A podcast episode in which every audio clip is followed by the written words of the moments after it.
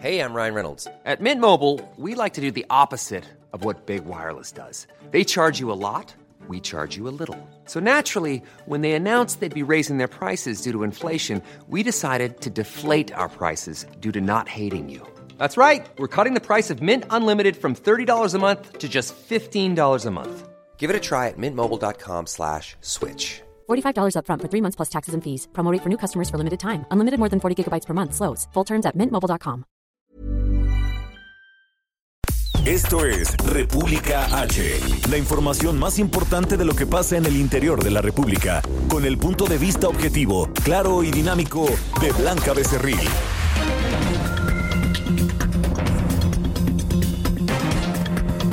Hola, muy buenas tardes. Son las 12 del día de este lunes 6 de abril en el país y hay 5.209 casos sospechosos en el territorio nacional de este virus que se originó en China y que en estos momentos pues nos tienen en alerta a México y al mundo. Y también en información de último momento, pues el gobernador de Oaxaca, Alejandro Murat, acaba de informar a través de Twitter, a través de esta red social, que han detenido a Juan Antonio Vera Carrizal, quien enfrentará la justicia por el terrible hecho de violencia cometido contra María Elena Ríos, joven saxofonista oaxaqueña, que usted sabe, le hemos dado cuenta de este caso aquí en este espacio informativo, que lamentablemente pues fue agredida con ácido y eh, pues ha resultado eh, pues el principal responsable, este hombre, Juan Antonio Vera Carrizal, exdiputado y también eh, un empresario, un empresario pues famoso allá en Oaxaca. Ha dicho el gobernador que ya fue detenido y que eh, pues va a enfrentar a la justicia por el hecho de haber dañado con ácido a esta saxofonista. Bueno, con todo esto y más, yo lo invito a que se quede conmigo. Recuerde que nos puede seguir a través de nuestras redes sociales. Estamos en Facebook, en Twitter como elheraldodemexico.com y, perdón, arroba el heraldo de México, mi Twitter personal es arroba blanca becerril, también en www.elheraldodemexico.com.mx, ahí tenemos una pestañita de color azul, usted le da play y nos puede escuchar totalmente en vivo a través de Facebook, de Instagram, de YouTube también, y en la Ciudad de México nos escuchamos por el 98.5 de FM, en Guadalajara, Jalisco, en la Perla Tapatía por el 100.3, el 92.5 de FM nos transmite. En Tampico, Tamaulipas, 106.3 de FM en Villahermosa, Tabasco, 92.1 de FM en Acapulco, Guerrero, 540 de AM en el Estado de México, 1700 de AM en Tijuana, Baja California, por el 101.9 de FM de igual manera, y 103.7 en Nuevo Laredo, Tamaulipas, y ya nos escuchamos en Brownsville y en McAllen, Texas. Sin más, vamos a un resumen de noticias y comenzamos así con toda la información. En resumen. Bueno, pues vamos con el resumen de este lunes y es que este domingo el presidente de México, Andrés Manuel López Obrador, presentó su quinto informe de gobierno trimestral a fin de explicar las acciones de su administración para enfrentar la emergencia sanitaria por el COVID-19. El primer mandatario aseguró que el objetivo de su plan de reactivación económica es restablecer la normalidad social, productiva y política del país lo más pronto posible y será financiado con el Fondo de Estabilización de los Ingresos Presupuestarios y con los recursos que se mantienen en fideicomisos. Escuche. La fórmula que estamos aplicando para remontar la crisis transitoria, repito, es la suma de tres elementos básicos mayor inversión pública para el desarrollo económico y social, empleo pleno y honestidad y austeridad republicana. En un comunicado, el Consejo Coordinador Empresarial señaló que la propuesta económica anunciada por el gobierno federal para enfrentar la crisis económica del coronavirus es desafortunadamente parece una respuesta incompleta ante la gran dimensión de la crisis.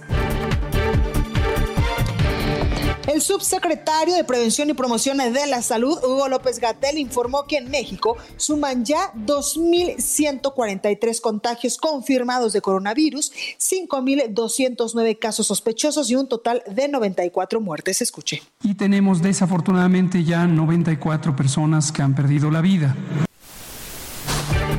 Bueno, y datos Y datos recabados por la Universidad de Johnson Hopkins de los Estados Unidos indican que este lunes a nivel internacional se registran 1.280.000 contagios confirmados de coronavirus y más de 69.000 muertes. En información internacional, el primer eh, ministro de Reino Unido, Boris Johnson, fue ingresado a un hospital para someterse a exámenes médicos luego de 10 días en aislamiento por haber dado positivo al COVID-19.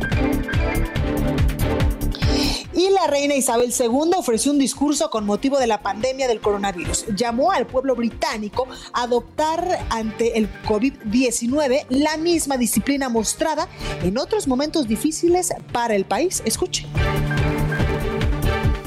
La nota del día.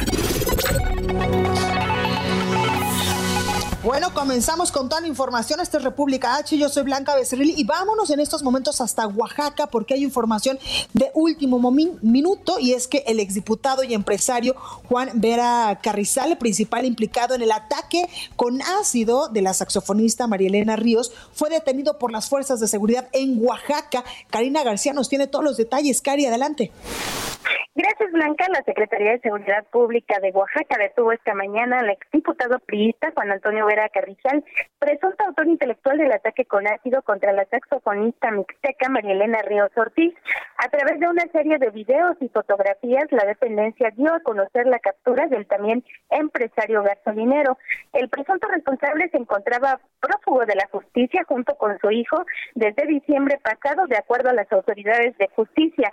El ataque, recordemos, se suscitó el pasado 9 de septiembre del 2019 en el lugar de trabajo de la víctima en el municipio de Guajuapan de León, en Oaxaca.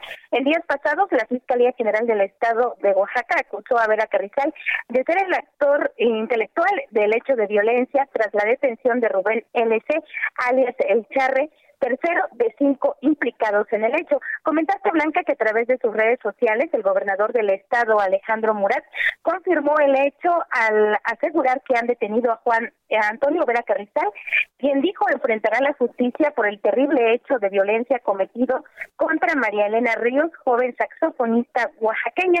En este sentido, el gobernador dijo que la Fiscalía General del Estado, así como la Secretaría de Seguridad Pública, darán mayores detalles en breve. Pues ese reporte que te tengo, Blanca. Ahí lo tenemos, Cari. Muchísimas gracias por esta información. Gracias, buenas tardes. Pues ahí lo tenemos y es que precisamente el gobernador de Oaxaca, Alejandro Murat, yo le comentaba ya al inicio de este espacio informativo que posteaba esta mañana, eh, decía, hemos detenido a través de sus redes sociales, por supuesto a través de Twitter, hemos detenido a Juan Antonio Vera Carrizal, quien enfrentará la justicia, hace énfasis en esto el gobernador, por el terrible hecho de violencia cometido contra María Elena Ríos, joven saxofonista oaxaqueña. Más tarde la Fiscalía del Gobierno de Oaxaca y la Secretaría de Seguridad Pública pues darán más datos al respecto de eh, pues esta detención que eh, pues en un primer momento ya hace eh, pues justicia o se ve más cercana a la justicia para esta saxofonista que fue agredida con ácido. Continuamos con más información y vamos a otros temas. Y es que el subsecretario de Prevención y Promoción de la Salud, Hugo López Gatel, informó que en México suman 2.143 contagios de coronavirus, 5.209 casos sospechosos y un total de 94 muertes. Esto lo dijo el día de ayer en punto de las 7 de la noche, cuando pues todos los días eh, las autoridades de salud y también, por ejemplo, el director general de epidemiología eh, también están saliendo para darnos el parte de cómo va minuto a minuto el tema del coronavirus en nuestro país. Y a través de la Secretaría de Salud, el gobierno federal autorizó la adquisición de bienes y servicios mediante adjudicación directa y pagos por adelantado a proveedores como parte de las medidas de atención a la pandemia. Esto también es importante porque pues mucho, muchas eh, manifestaciones se han dado sobre todo afuera de hospitales donde eh, pues el sector salud está pidiendo, está exigiéndole al gobierno federal, a las autoridades de salud que les den los insumos necesarios en materia material necesario para pues atender a los pacientes de COVID-19 y también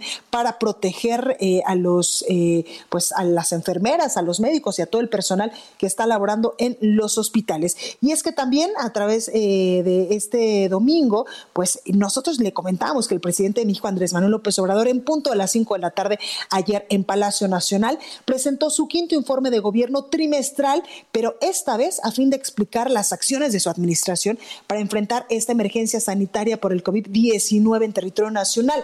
Ahí mismo, ayer en Palacio Nacional, aseguraba que su objetivo es restablecer lo antes posible la normalidad social, productiva y política del país. Escuchemos. Antes que otros gobiernos en el mundo, empezamos a informar a la población y a emitir recomendaciones preventivas con el propósito de evitar la saturación de hospitales y mayores pérdidas de vidas humanas. Y es que también el presidente afirmó que la austeridad republicana continuará con mayor rigor en su administración, por lo que se bajarán los sueldos de altos funcionarios públicos y se eliminarán sus aguinaldos. Esta también es una medida emergente para hacer frente al COVID-19 y tener pues la mayor cantidad de recursos disponibles y enviarlos al sector salud. Escuche hecho una consulta y hay un consenso. Se bajarán los sueldos de los altos funcionarios públicos y se eliminarán los aguinaldos desde el cargo de subdirectores hasta el de presidente de la República. Por otro lado, el presidente López Obrador informó que el país cuenta en este momento con 6.425 camas de terapia intensiva para la atención de casos por el coronavirus, las cuales pues ya cuentan con sus respectivos ventiladores clínicos. Escuchen. De modo que cuando nos llegó el coronavirus ya estábamos trabajando en mejorar el sistema de salud pública. Al día de hoy contamos con 6.425 camas de terapia intensiva con sus respectivos ventiladores y es que también el presidente López Obrador el día de ayer pues anunciaba que este plan de reactivación económica para eh, pues para todo el país derivado de la crisis que traerá económicamente por supuesto el coronavirus que en estos momentos pues tenemos una crisis de salud. Bueno, este plan de reactivación incluye crear dos millones de empleos en nueve meses, dar créditos personales y de vivienda, también mantener estímulos a los precios de las gasolinas, es decir, no van a aumentar el reembolso de inmediato del IVA a los contribuyentes también anunció que se mantienen proyectos eh, insignias de esta administración como el tren Maya, el aeropuerto de Santa Lucía y la refinería de Tabasco allá, eh, la refinería de Dos Bocas, además de la reducción y eliminación de aguinaldo a altos funcionarios del gobierno, como usted lo acaba de escuchar. Dijo el presidente que todo este dinero eh, pues saldrá porque también hay que recordar que el presidente ha dicho en reiteradas ocasiones que los programas sociales se van a intensificar dando pues o adelantando en algunos momentos eh, pues estos apoyos que se le dan a los grupos más vulnerables. Pero ¿de dónde va a salir este dinero? Bueno, pues el presidente dijo que de los ahorros del Fondo de Estabilización de los Ingresos Presupuestarios, de los recursos guardados en fideicomisos de la banca de desarrollo y eh, pues que la austeridad republicana va a continuar para hacerle frente a esta, a esta emergencia por el COVID-19. También el presidente allá en Palacio Nacional pues aseguraba que muy pronto, una vez que haya vencido, que hayamos vencido como país el coronavirus, va a convocar a los ciudadanos a darse abrazos en las plazas públicas del país sin miedos ni temores. Escuche. No duden, triunfaremos. Estoy seguro de que pronto, muy pronto, voy a convocar al pueblo de México a darnos de abrazos en las plazas públicas del país, porque vamos a salir de nuevo a las calles, sin miedo, sin miedos ni temores, para seguir siendo lo que es nuestro pueblo de México, digno y feliz. Pero por el momento, por favor, usted quédese en su casita, evite los abrazos, los besos, acuérdese de la sana distancia de eh, pues un metro, un metro y medio con las personas que tiene usted a su alrededor para evitar a toda costa los posibles contagios de coronavirus. Y también esta mañana, desde Palacio Nacional, en su conferencia de todas las mañanas, el presidente López Obrador destacó que su plan de reactivación económica se centra en brindar apoyos a los más pobres del país. Dijo que ya quedaron atrás pues esos tiempos donde las deudas privadas se hacían públicas. Escucha. Ahora el gobierno se está apretando el cinturón. Por eso algunos dicen, ¿dónde está el plan para reactivar la economía? Porque lo que quieren es un banderazo de salida para de nuevo instaurar la corrupción en México. Y eso no, fue muy claro ayer. Lo que va a aplicarse en nueve meses es esto, 22 millones de beneficiarios de programas sociales. Ahí está lo que yo le decía hace unos momentos y el presidente López Obrador pues también aseguraba que no habrá otro plan para reactivar la economía ante la crisis provocada por esta pandemia del COVID-19 e incluso aseguró que será modelo para otros países, esto que se está implementando en territorio nacional.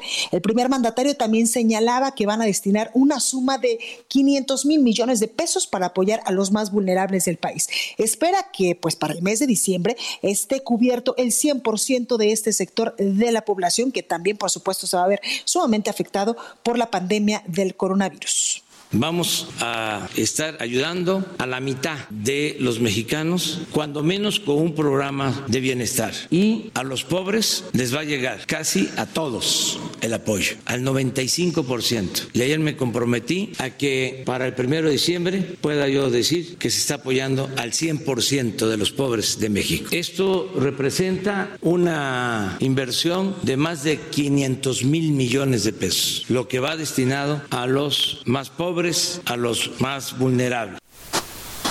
Bueno, pues tras este anuncio, el dólar se disparó ayer a un nuevo máximo histórico de 25 pesos con 71 centavos en operaciones internacionales.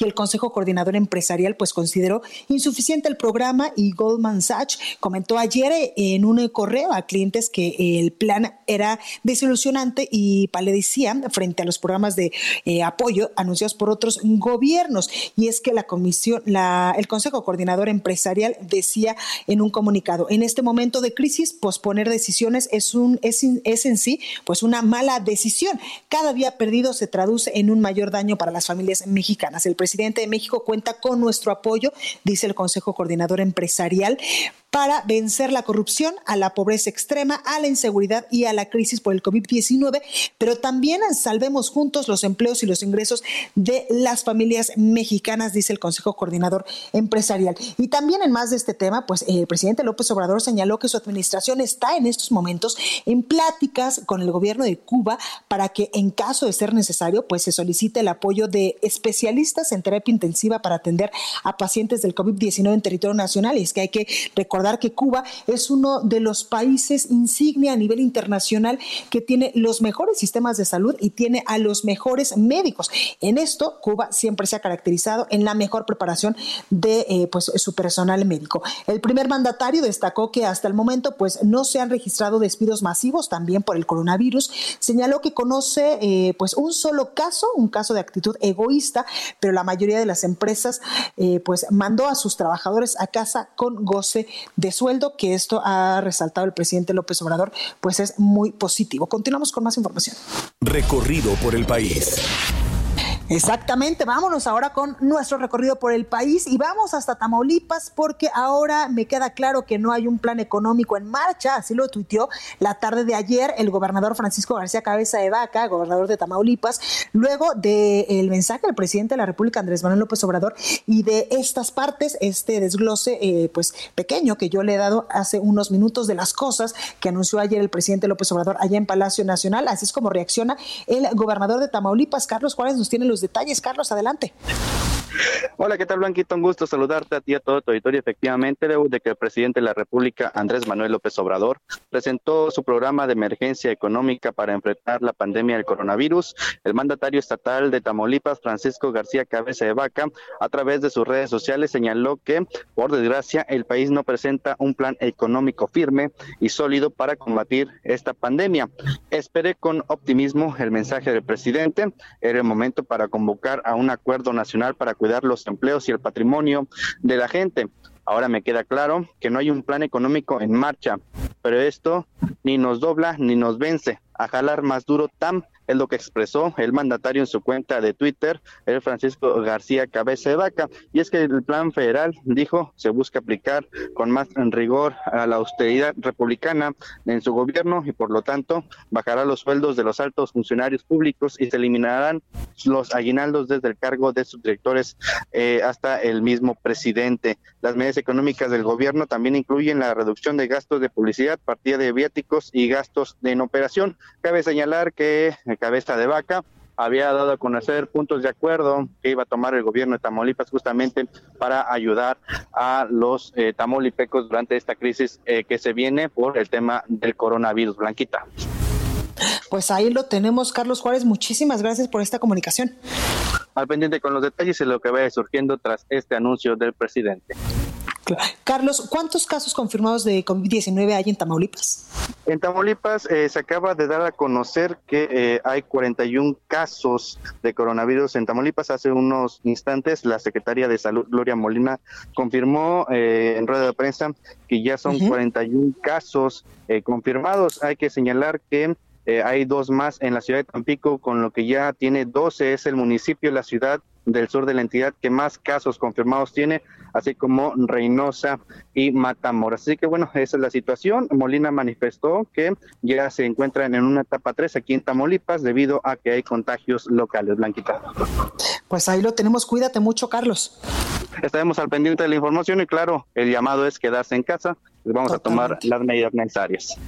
Totalmente, Carlos. Gracias. Al pendiente con los detalles. Y vámonos ahora hasta Querétaro con nuestro compañero Fernando Paniagua, porque la estrategia de reactivación económica de Andrés Manuel López Obrador, del presidente de México, pues es lamentable. Así opinó la, eh, pues la IP queretana. Escuchemos, Fernando, ¿cómo estás? ¿Qué tal, Blanca? Buenas tardes. Efectivamente, todos los organismos empresariales del Estado y las asociaciones de profesionistas lamentaron la falta de sensibilidad del gobierno federal para implementar un programa emergente de reactivación económica real y que funcione.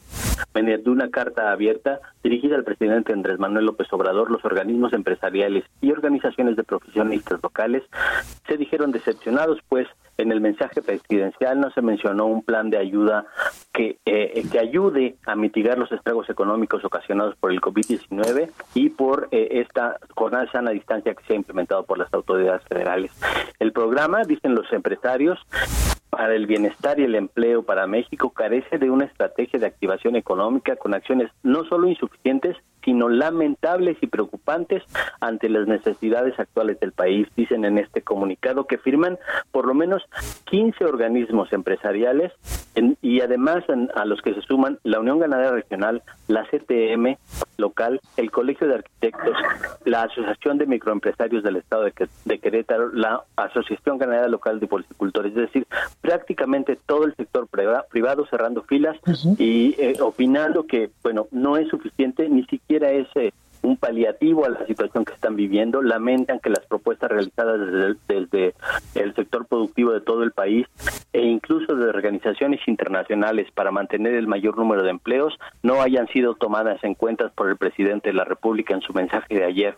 Dicen que esa no es la manera de asegurar la justicia social en México y que el camino correcto, como lo indicó el presidente, es trabajar por México y las familias sin confrontación y con diálogo. Pero sobre todo, y subrayan, tomando en cuenta que el 74% de los empleos del país son generados por las pequeñas y medianas empresas. Claro. En pocas palabras, Blanca, en Querétaro no cayó nada bien el mensaje dado a conocer ayer por el presidente de la República desde Palacio Nacional pues ahí lo tenemos Fernando Paneagua y es que también este mensaje pues ha eh, dado mucho, mucho de qué hablar, sobre todo en redes sociales, pero sobre todo en el sector empresarial, porque el sector empresarial pues esperaba, como tú ya no lo dices, mayores apoyos a las empresas, a las grandes empresas y también a las pequeñas y medianas empresas para que eh, pues no eh, resultaran en más despidos. Exactamente, y ellos afirman que eh, las empresas eh, del país no van a aguantar un periodo de, encierro como el que se está previendo si no hay una, una serie de estímulos, apoyos por parte del gobierno federal para poder paliar esta situación, sobre todo si les está pidiendo que les siga pagando a sus empleados. Totalmente, pues ahí lo tenemos, Fernando, gracias. Estamos a la orden, muy buena tarde. Fernando, el gobernador está mejor, ¿verdad? El gobernador ha reportado que está ya mejorando, no ha dado últimamente información al respecto, pero de acuerdo a, a, las informaciones que nosotros hemos tenido acceso, está mejorando y ya no ha presentado síntomas. Pues ahí lo tenemos. Gracias, Fernando. Buena tarde, hasta luego. Gracias. Es que el gobernador de Querétaro, Francisco Domínguez, pues ha dado positivo eh, al coronavirus, ya se lo anunciábamos nosotros la semana pasada. Y en los últimos días han aumentado los casos de discriminación al personal de salud. Esto en Yucatán, Herbert Escalante nos tiene los detalles. Herbert, adelante. Hola, buenas tardes. Así es, los últimos días los casos de discriminación al personal de salud de Yucatán aumentaron en esta contingencia por el COVID-19. Incluso se reportó la agresión a un enfermero del Seguro Social, a quienes personas desconocidas le aventaron un huevo. En redes sociales, el enfermero identificado como Rafael Ramírez relató que mientras esperaba su transporte público, dos sujetos en motocicleta le tiraron un huevo en el uniforme. Eh, te leo lo que dijo literalmente, pensé que esta clase de cosas no pasaban en nuestra ciudad, me sentí impotente al no poder hacer nada, mientras ellos se retiraban a carcajadas. La acción fue la de un cobarde y es increíble que tengamos que soportar esta clase de agresiones, humillaciones por parte de gente tan ignorante, es lo que dijo Eric Joven. El afectado lamentó que estén ocurriendo este tipo de conductas y que no haya empatía por parte de la sociedad, situación que no alienta al personal de salud para seguir esforzándose en la actual emergencia sanitaria. De hecho, reconoció sentir miedo de ir a trabajar.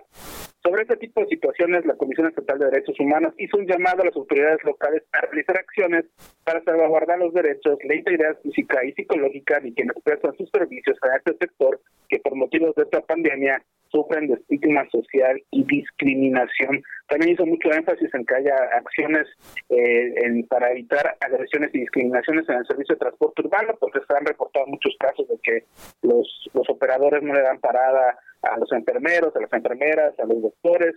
Y bueno, pues esta situación pues, es, es lamentable que está ocurriendo aquí en medio de Yucatán. Pues ahí lo tenemos, Herbert, gracias. Estamos pendientes, saludos.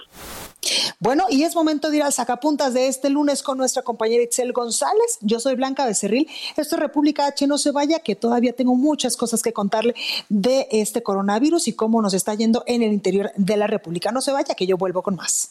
Sacapuntas. Hay quienes piensan que el director de Capufe, Genaro Urtilla, debería poner más atención en la conducta anti-4T de su personal, como el caso del Elvista Guadalupe Cano, directora de administración, quien nos dicen se ha dedicado a pactar en lo oscurito, al viejo estilo, los contratos del organismo.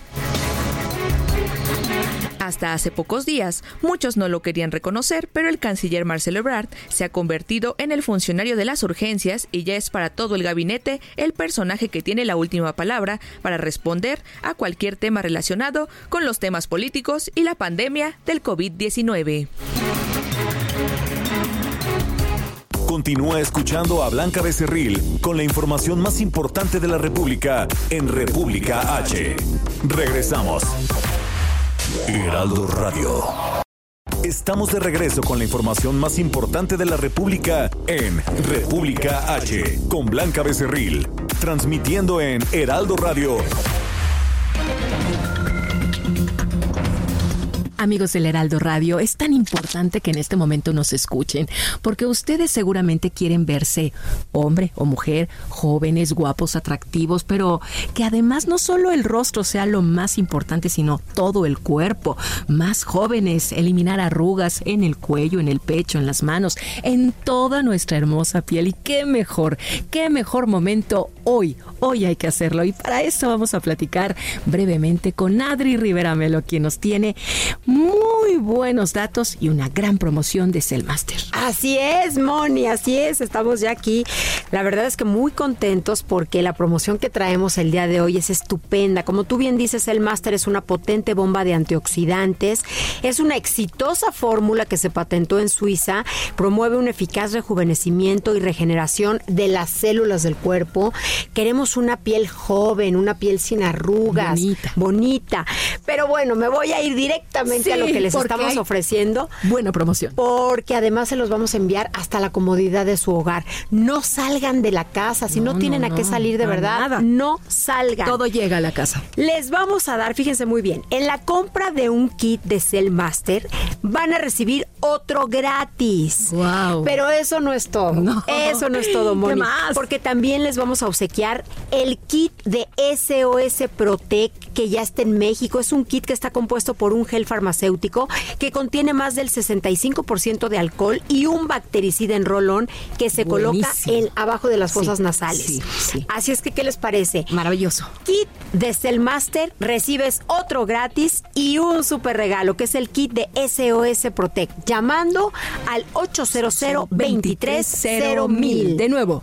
El número es 800 23 mil. Muy bien a marcar en este momento y nosotros continuamos. Gracias.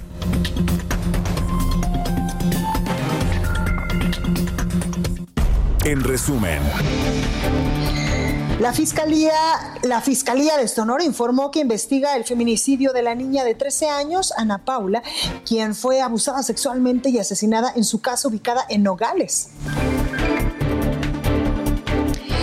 Este lunes fue reportada la primera muerte por coronavirus en el estado de Guanajuato. El fallecimiento ocurrió en el municipio de Salamanca y está relacionado a dos hombres que viajaron al estado de Chiapas. El Centro de Derechos Humanos de la Montaña, Tlaxiloyan, informó que la desaparición de los hermanos Fernando y Javier García Nieves, originarios de Ayutla de los Libres Guerrero. Este domingo, cinco cuerpos fueron hallados a un costado de la carretera Cotija-Tocombo, esto en Michoacán.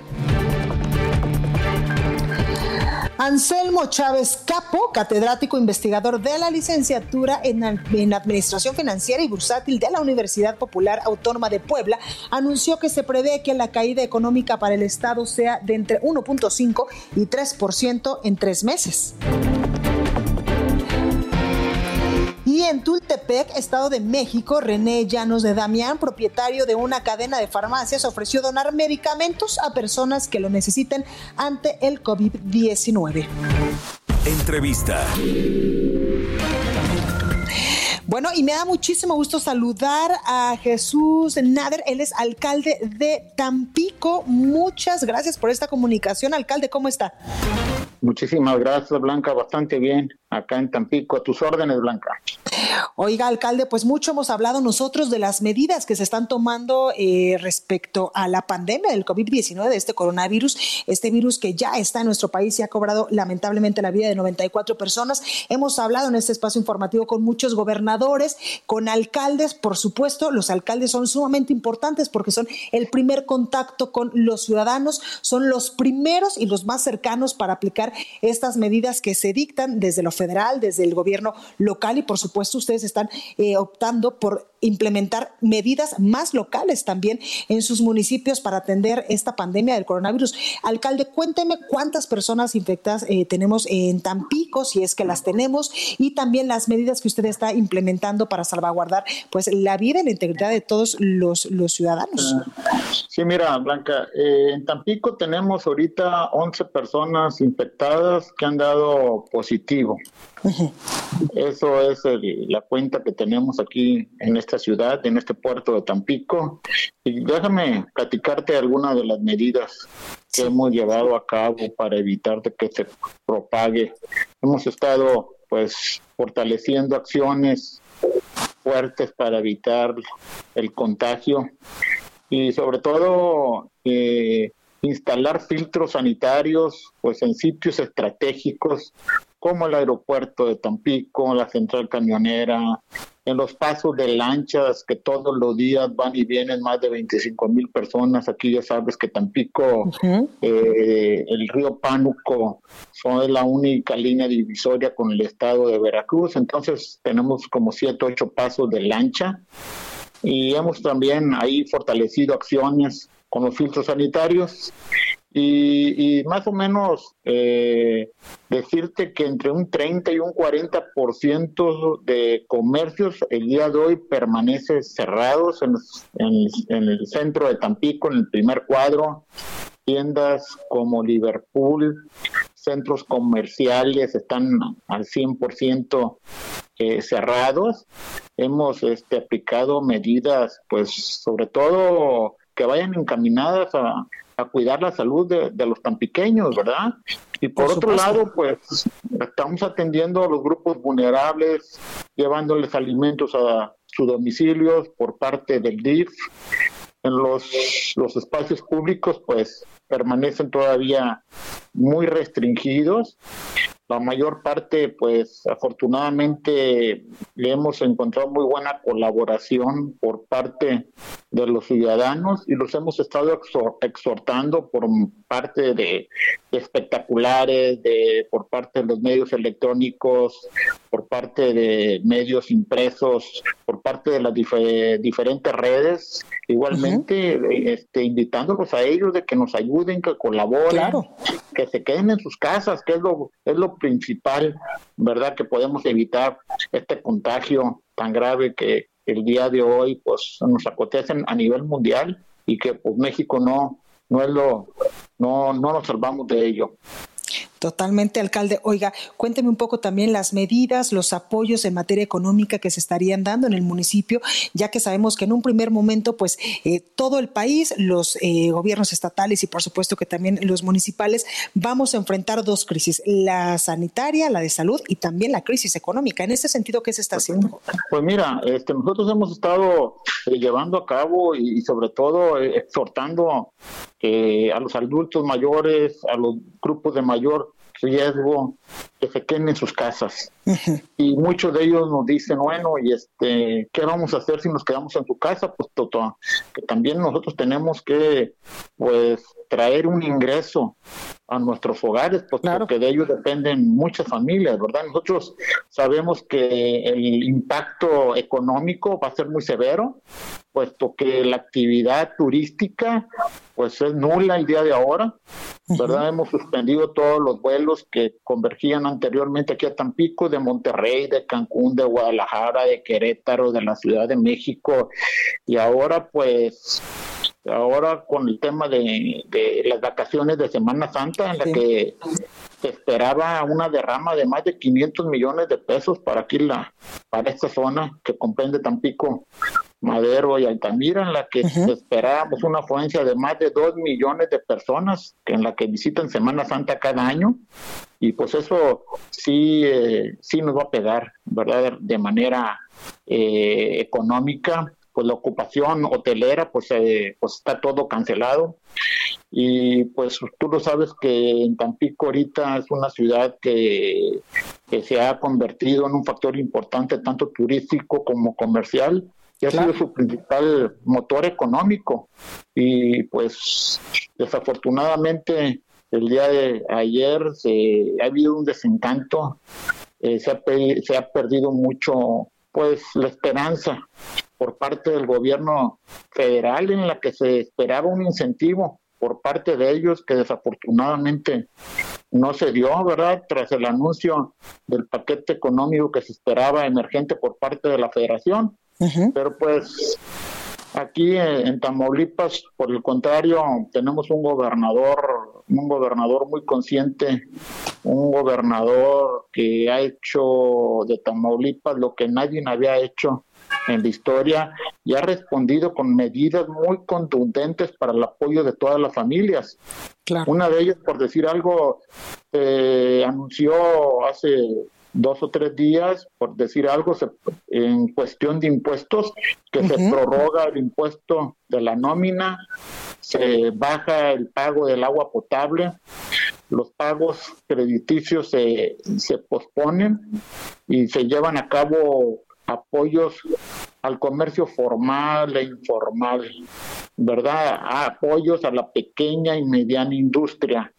Y eso lo han visto con muy buenos ojos la gran mayoría de los empresarios en Tampico y en Tamaulipas y sobre todo que pues es un es un oxígeno que se les da y se les lleva a cabo a ellos, ¿verdad? Y lo ven, ¿verdad? Ellos con muy buenos, con muy buenos ojos, ¿verdad? Y sobre todo eso que levanta el ánimo en estos momentos tan difíciles en la que estamos pasando los tan pequeños y la, gran mayoría de los mexicanos y se sienten respaldados por su gobierno eh, municipal y también por el gobierno eh, por el gobierno del estado. Pues es que estamos, hemos estado muy cerca de ellos, tanto el gobernador del estado, el licenciado Francisco Javier García Cabeza Vaca, como un servidor, hemos estado entregando estímulos económicos, sobre todo a los grupos más vulnerables, a las personas que viven al día, ¿verdad? Pues este, y, y, es algo que, que no lo vamos a parar. Vamos a seguir pues trabajando muy de la mano con nuestra gente y para que así este, todos nos solidaricemos en estos momentos tan difíciles y seguir sacando en esta en este momento a Tampico y como lo está haciendo el gobernador a su estado. Pues ahí lo tenemos, alcalde de Tampico, Jesús Nader, Chucho Nader, muchas gracias por esta comunicación y en verdad también gracias por todos los esfuerzos que están haciendo desde lo local para salvaguardar la vida en un primer momento de todos, eh, pues de todos los ciudadanos y también para eh, ayudar en el tema económico. Muchas gracias, alcalde. Muchísimas gracias, Blanquita. Gracias, cuídese mucho. Igualmente. Bueno, pues también. Ahí, gracias, ahí lo tenemos. Ahora vámonos hasta Guadalajara, Jalisco, con nuestra compañera Mayeli Mariscal, porque habitantes de Jalisco salen de vacaciones, por Dios, a pesar de las restricciones sanitarias. Mayeli, cuéntanos que no entienden, que no entienden, cuéntanos. Ay, Blanca, buenas tardes. Pues sí, lamentablemente los jaliscienses estuvieron e y siguen saliendo, sobre todo a destinos de montaña y playa.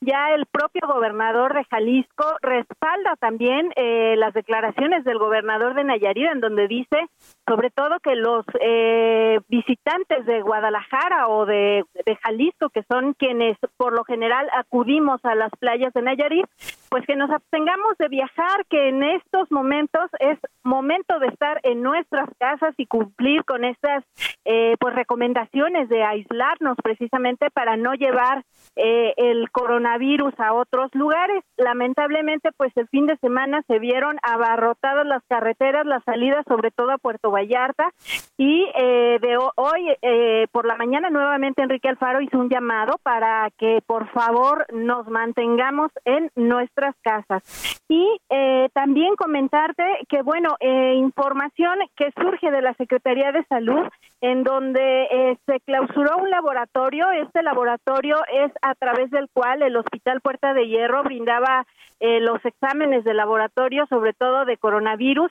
Se da luego de que el primer caso detectado en el municipio de Cuautla, resultando positivo, un joven de 24 años acude a este laboratorio de este hospital y se realiza la prueba en el hospital, o bueno, más bien en este laboratorio, le dan como resultado negativo, a lo cual el joven realiza un video desmintiendo o acusando a las autoridades de la Secretaría de Salud en Jalisco. Posteriormente se inicia una revisión por parte de las autoridades sanitarias en donde detectan que pues este laboratorio no solamente eh, no está respaldado por las autoridades federales, sino que estaba operando bajo una fachada, por decirlo de alguna forma, como una óptica, tenían eh, letreros de óptica, sin embargo realizaban pruebas de laboratorio ya fue clausurado y bueno, las autoridades están eh, analizando también bajo qué delitos eh, pudieran proceder en contra de este. Y en más información también comentarte que bueno, el día de hoy ya se presentó una estrategia para atender la violencia de género en Jalisco, en donde eh, se estará atendiendo a cinco minutos después de que se realice una llamada al 911 en cuestión de violencia de género, se, llama la estrategia Quédate segura y pues con esto se espera eh, reducir los niveles de violencia de género. Hasta estos momentos, durante la emergencia de coronavirus, se han recibido 418 denuncias. Así es que, pues bueno, esa es la información desde Jalisco, Blanca. Gracias, Mayeli. Y en verdad, tapatíos, paisanos míos, quédense en sus casitas. Yo sé que ya estamos en Semana Santa, pero en verdad, por su bien, los queremos ver sanos, salvos y fuertes cuando se termine todo este tema de la pandemia. Así que ahí está el llamado, Mayeli. Muchas gracias por esta comunicación.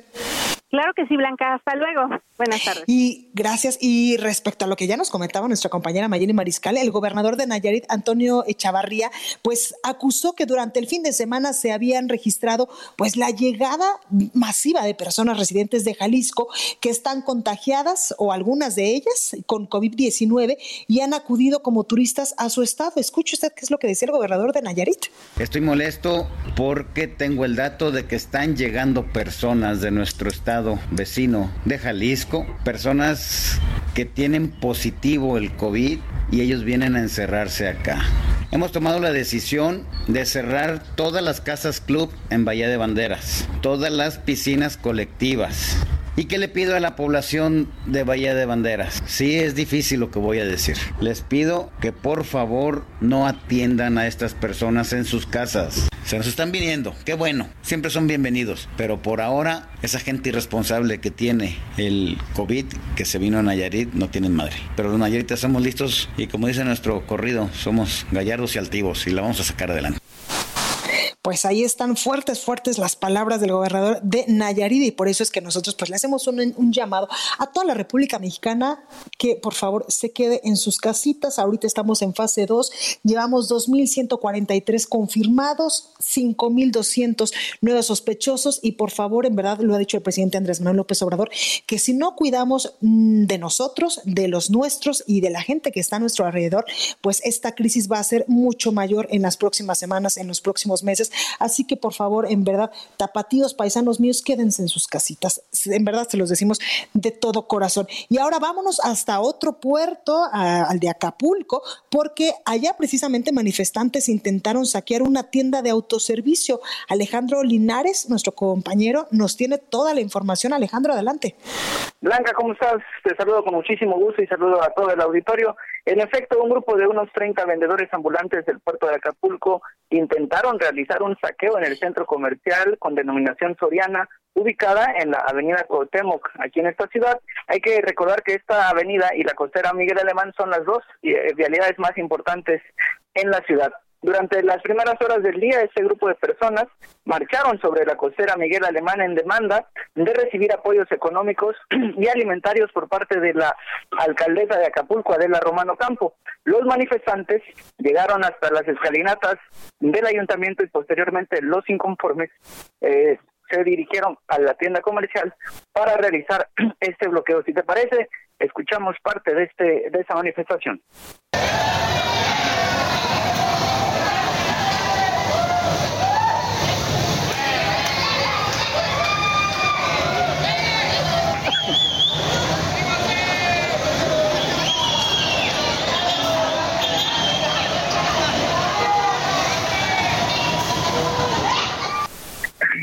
Evento tardó aproximadamente, Blanca Auditorio, unos 15, eh, 10 minutos, porque al lugar llegaron elementos de la Marina Armada de México y también elementos de la Policía Municipal para evitar que las personas ingresaran a este, eh, a este negocio para sacarlo. Y bueno, después fueron trasladados nuevamente a la Diana. Ellos se trasladaron a la Diana aquí en el puerto de Acapulco, al parecer para ser atendidos por las autoridades municipales. Y es que cabe recordar que el día de ayer inició la entrega de apoyos por parte del municipio, apoyos alimentarios, pero bueno, en su mayoría, dicen esas personas, no están alcanzando para todas las personas y por eso eh, la razón de este bloqueo blanca. Pues ahí lo tenemos. Alex, muchas gracias por esta comunicación. Gracias. Cuídate mucho. El análisis. Bueno, y me da mucho gusto saludar, como todos los lunes, a Claudio Flores Tomás, analista político y socio vicepresidente de Lexia. Claudio, ¿cómo estás? Muy bien, Blanca, querida, qué gusto saludarte eh, para República H. Como siempre, un placer compartir algunas ideas con tu amplio auditorio. Claudio, cuéntanos por favor las narrativas del control de esta crisis sanitaria del gobierno federal, de los gobiernos eh, pues estatales y también eh, pues la otra parte de la moneda que es eh, lo económico que ayer incluso el presidente Andrés Manuel López Obrador allá en Palacio Nacional en un palacio pues vacío donde solo estuvo él y parte de su equipo pues anunciaran este plan de reactivación económica que muchos gobernadores han dicho que es insuficiente y que te digo de la de, de pues los empresarios que han dicho que pues no es un plan dirigido a ellos para que no sigan despidiendo gente o para que en algún momento pues no se pierdan empleos. Exactamente, lo dices muy bien, querida Blanca. Me parece que las narrativas de la gestión de crisis, de la crisis sanitaria y económica de este gobierno, pues eh, tienen mucho que mejorar, al menos cinco cosas concretas en este manejo. Uno, no dar mensajes contradictorios en ambos temas. Eh, la realidad y la pérdida de aprobación del, han, han, obligado al presidente a respetar y seguir las recomendaciones de sus propios expertos, especialmente en materia de salud y muy recientemente, porque recordemos que mucho tiempo estaba diciendo justo lo contrario de lo que decía Hugo López Gatel, eh, pero no ha hecho lo mismo en materia económica, Blanca. Eh, hay, hay fuertes rumores de desencuentros importantes con Arturo Herrera, el secretario de Hacienda, respecto a lo que hay que hacer para evitar eh, caer en una crisis profunda económica. Segundo, roles de comunicación confusos. Estamos haciendo, viendo un subsecretario haciendo las veces de secretario de salud.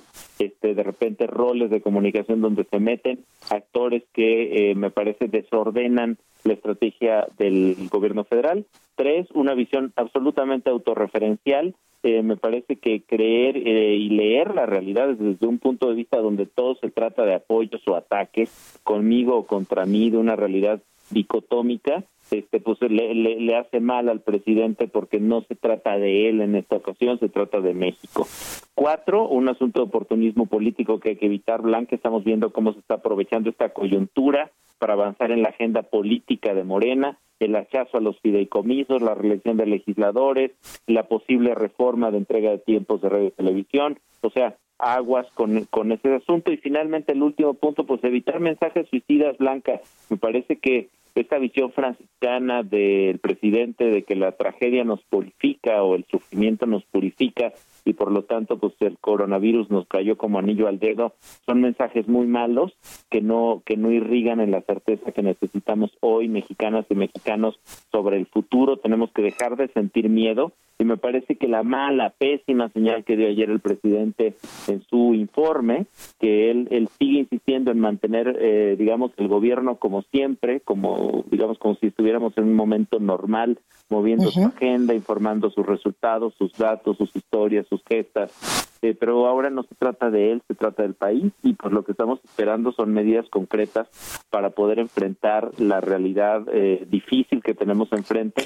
Y lo peor que nos podría pasar, Blanca, es que enfrentáramos la tormenta sanitaria y económica más importante que ha vivido este país en los últimos años, en las últimas décadas, sin, sin capitán en el barco, ¿no?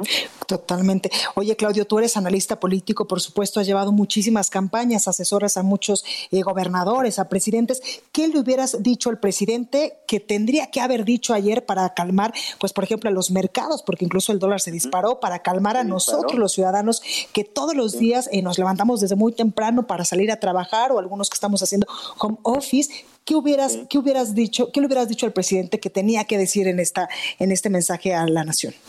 Es que lo terrible, Blanca, es que hay muchos ejemplos. O sea, si uno escuchó el mensaje de hace de Antier de Trudeau en Canadá o de la reina Isabel en, en, en, el Reino Unido.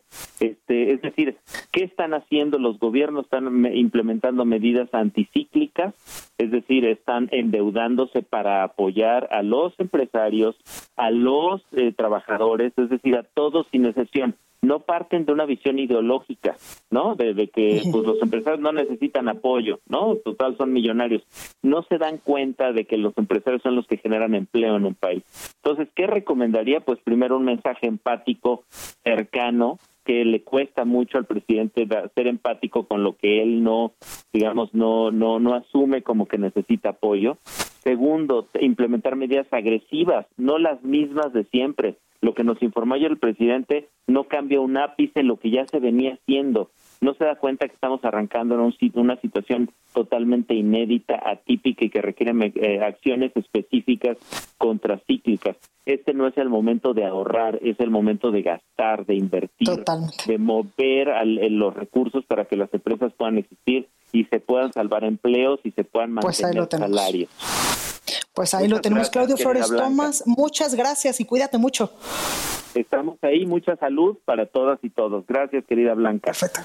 Gracias. Bueno, yo soy Blanca Becerril, los escucho el día de, más bien, ustedes me escuchan el día de mañana en punto a las 12. Yo los espero aquí con más información. Cuídese mucho, por favor. Esto fue República H, la información más importante de lo que pasa en el interior de la República, con el punto de vista objetivo, claro y dinámico de Blanca Becerril. Continúa escuchando Heraldo Radio, donde la H suena y ahora también se escucha. Una estación de Heraldo Media Group.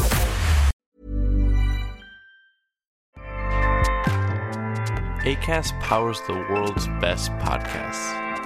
Here's a show that we recommend. The Real Housewives is a guilty pleasure for most, but if you're looking to not feel guilty about that pleasure, tune in to Everything Iconic with me, Danny Pellegrino, where I break down all the messy moments and behind the scenes antics of Bravo's popular franchise. And on Everything Iconic, I also interview celebrity guests like Kelly Ripa, Kiki Palmer, Drew Barrymore, Cameron Diaz, and more about their guilty pleasures, their past work, and so much more. So if you're pop culture obsessed and find yourself watching way too much reality TV like me, tune in to Everything Iconic with Danny Pellegrino wherever you listen to podcasts. ACAST helps creators launch, grow, and monetize their podcasts everywhere. ACAST.com.